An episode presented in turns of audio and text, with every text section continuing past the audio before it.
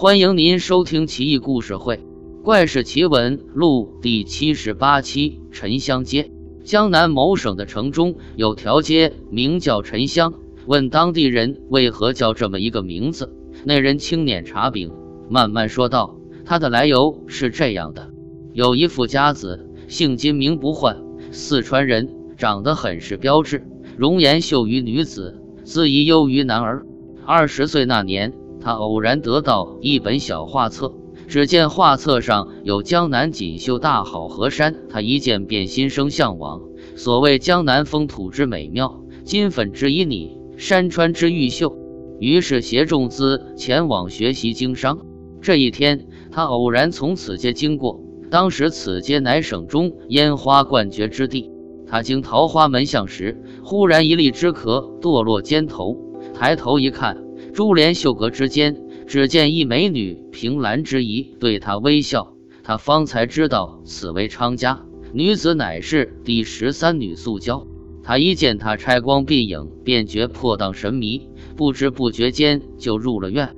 女子还是一如既往的微笑着，上前迎接，方进入女子绣房，只见里面摆设精致，别有洞天。惶惶然间，他已不知身在何处。室内香茶在炉上煮着，氤氲的雾气正弥漫开来。房有人或是下棋，或是拨弄丝竹。不一会儿，酒菜便陈列而来。酒肴精绝，有五六个雏鸡前来连刃而拜，与女子互相诱酒，或言乃女子之姐，或言是妹，争相抛媚眼于金不换。金微吟道：“除却巫山不是云。”众女哄然而去。酒足饭饱，夜深人静，解衣入围，满是春晖。素拿出十周春册，赵普作词，金觉神魂更聚消。自此以后，金甲管于素交家，不再言贸易之事。不久之后，由于金不换向来讲究排场，资产逐渐耗尽，素开始担忧起来。金看他满面愁色，便道：“卿无忧，吾家虽不及邓魏十重。”然西蜀亦着名富士也，我以贸易为游戏耳。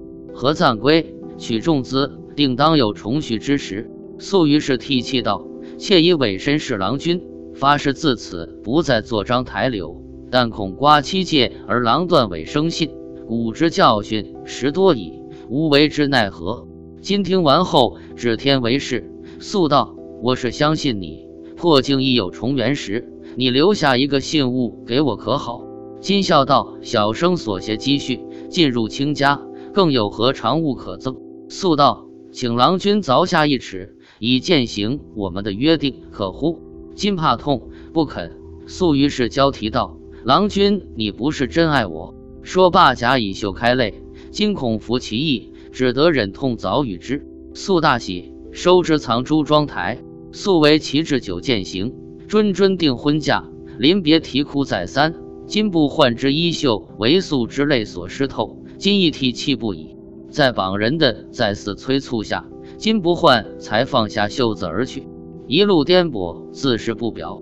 回家之后，金不换在短期内备齐了洞房所需的一切物件，共花费二万金。在即将买船去迎接他生命中的桃叶绿珠时，被有人执住，劝道：“贤弟之前乃多乎？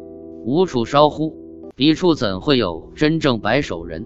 他们之所恋汝，乃是如有刘辟前，非为汝乃潘安茂也。幸哉！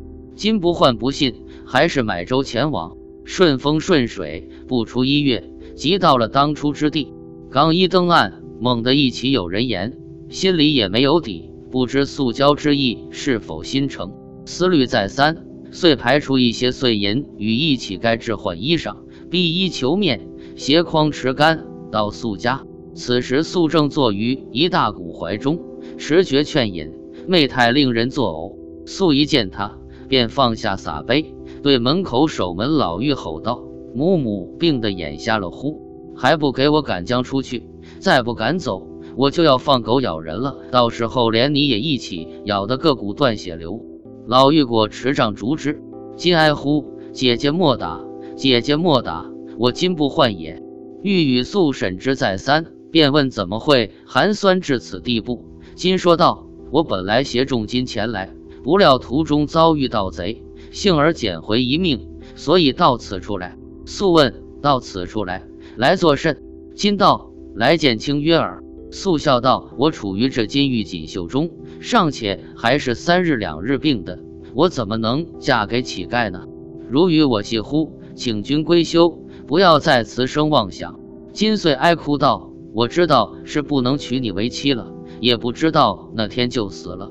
死了也无人知道，只是乞青垂怜，赐一链巨费，可好？素冷笑：“你什么时候见到过巨兰门中还有施舍棺木钱的？要真有，世上还有木头在吗？可笑至极！”金不换以手扶额，皱眉道：“小生已经两日无一餐，现已复明若雷。起轻赐一饭，如此死之时，做个饱死鬼也可瞑目矣。”素侧脸不应。老妪看他实在可怜，以剩羹杂饭助一破窑器，热之与金不换食。金边吃边请道：“既然约既毁，那么小生一尺，万望清还我。”素于是命欲捧出一具大香鱼，却见其中人齿按大小排列，如同要铺之药材。金大怒不已，把范民狠置于地，拂袖而去。在开门出去之前，听得文素在内讥笑：“哎呦！”花郎好大的脾气，继而是一阵猥亵声。第二天，金不换进携所带，命十余人陆续扛至素家门首。只见其中绣上珠履不计其数，其中有一沉香床，穷极雕镂，费达数千金。金不换纵火焚之，此时烈烟更天，相闻十里。素于内室闻之，取三尺白绢，自挂于梁。老妪哀求金，金于是厚葬素。